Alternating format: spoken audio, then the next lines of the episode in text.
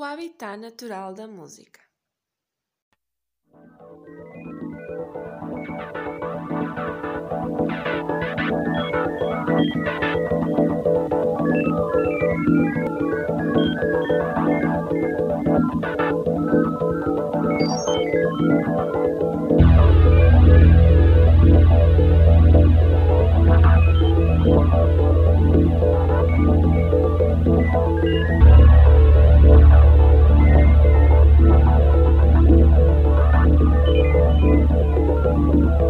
Thank you.